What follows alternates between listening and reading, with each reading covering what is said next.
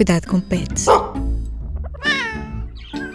Olá, eu sou a Ana Isabel Ribeiro e este é o Cuidado com o Pet. Neste episódio, vamos falar sobre adotar um segundo animal nas férias e o que deves fazer para que todos se deem bem. Conversamos com a Ana Palha, da União Zoófila, que destaca que se o novo animal for um gato, deve estar numa divisão à parte durante os primeiros dias. Os gatos costumam ter dificuldade em entender-se, mas nada está perdido. Experimenta trocar-lhes os cobertores e os brinquedos. No caso dos cães é mais fácil, mas deves estar atento a possíveis conflitos. Ah, e reparta a atenção pelos dois animais. Ana, na época das férias de verão, eh, há sempre mais abandonos de animais, já sabemos, mas por outro lado, para quem quer adotar, também pode ser uma das alturas ideais, porque a pessoa estando de férias está sempre mais em casa e consegue acompanhar uh, a transição de um animal para dois. Que estratégias devemos adotar quando trazemos um segundo animal para casa? Olá, Isabel. Eu achei muito interessante essa.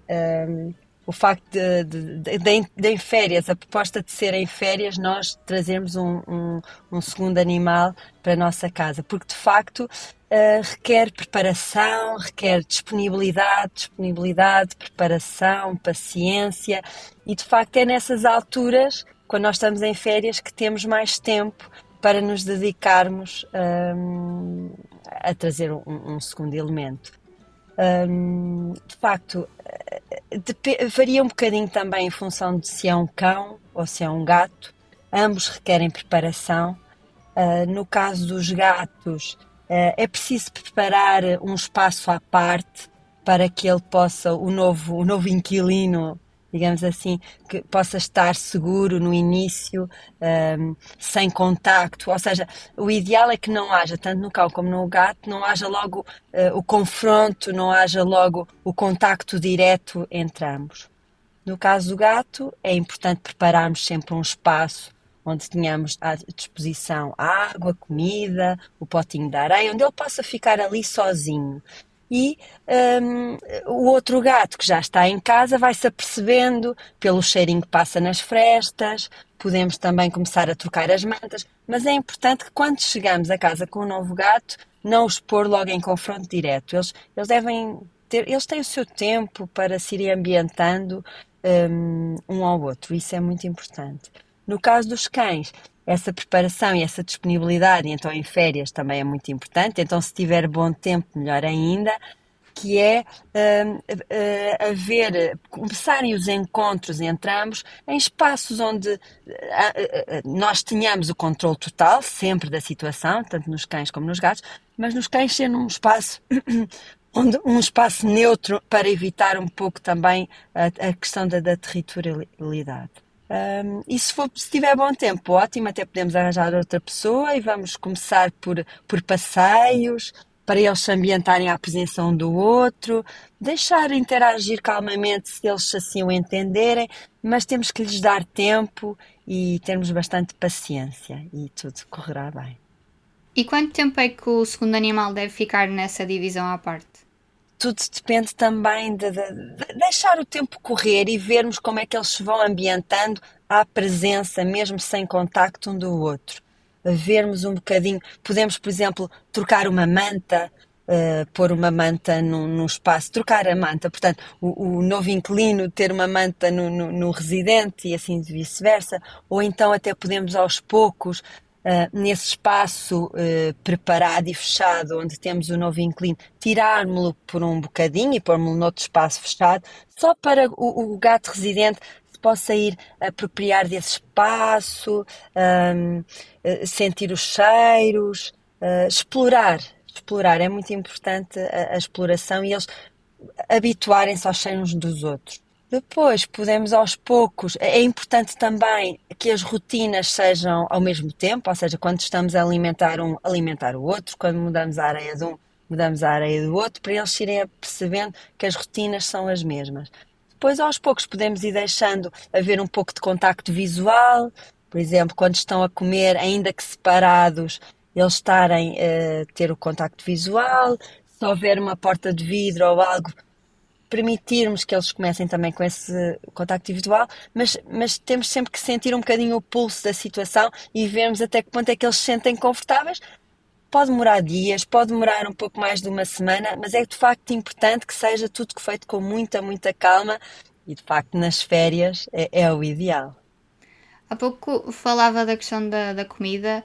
Na hora das refeições, sejam dois gatos, dois cães, um cão e um gato, a quem é que devemos servir primeiro? O animal que chegou há mais tempo ou o que chegou agora?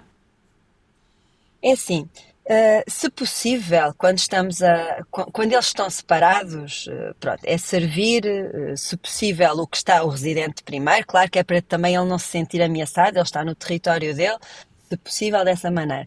Tivermos outra pessoa, servir ao mesmo tempo, em locais separados, ter a água e a comida em locais separados, para eles perceberem que cada um tem as suas coisas e nenhum vai para invadir o espaço do outro. Ou seja, é muito importante essa questão da segurança.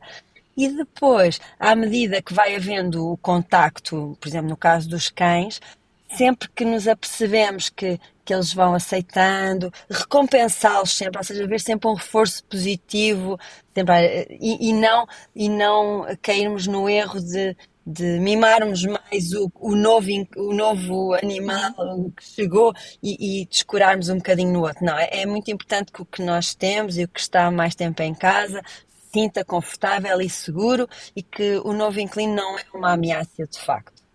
E também devemos trocar os cobertores, os brinquedos, etc., se for um cão e um gato, para eles se habituarem Sim. também ao cheiro um do outro? Sim, isso é muito importante, isso é muito importante.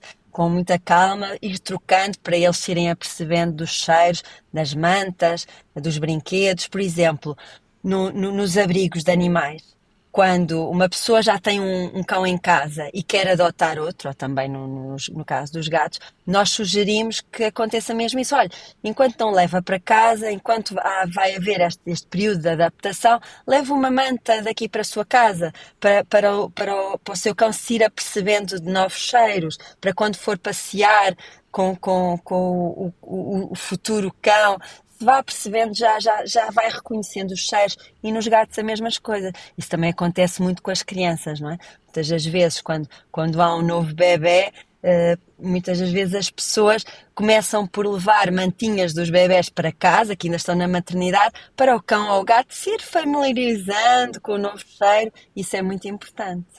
E, e só para terminarmos, uh, como é que podemos distinguir se os animais estão a brincar ou a lutar? Isso, isso é muito importante e, e, requer muito também da nossa sensibilidade e do nosso conhecimento do nosso cão. É muito importante ser sempre tudo em ambientes muito seguros em que nós conseguimos controlar em caso de haver algum problema, não é? No caso dos gatos, o ambiente tem que ser bastante controlado, as portas estarem fechadas, as janelas fechadas, se eles quiserem esconder por alguma razão, que seja num esconderijo seguro e não que depois tenhamos que desmanchar móveis ou, ou casas de banho por causa disso. E no caso dos cães também tem que ser com muita calma. Podemos também às vezes ter um difusor, por exemplo, no caso dos gatos ter um difusor para, para às vezes há difusores com feromonas que permitem a libertação de feromonas para eles se irem ambientando e para eles próprios estarem mais tranquilos. Mas de facto temos muito bem que também conhecer o nosso animal e fazer as, as, as etapas todas com muita calma, que é para se houver algum confronto, nós também conseguimos reagir a tempo e também que ninguém se magoe. Penso que isso é, é o fundamental. A União Zoófila tem animais para adoção? Temos. Temos centenas de cães e de gatos uh, para adoção. Uh, temos muitas pessoas que nos procuram para ter um segundo cão ou um segundo gato e todas esta, estas, estas, esta preparação e, e, percorrer todas estas etapas e não haver logo confronto direto são muito importantes e nós aconselhamos sempre, recomendamos muito. A conversa com a Ana Palha fica por aqui e o cuidado com o pet também. Se estiveres a pensar em ter um segundo animal, a União Zoófila tem cães e gatos à tua espera. Para sugestões de temas, o e-mail é isabel.ribeiro.público.pt. Este episódio foi produzido, como sempre, com a ajuda da Ana Zayara. Eu sou a Ana Isabel Ribeiro. Até o próximo episódio.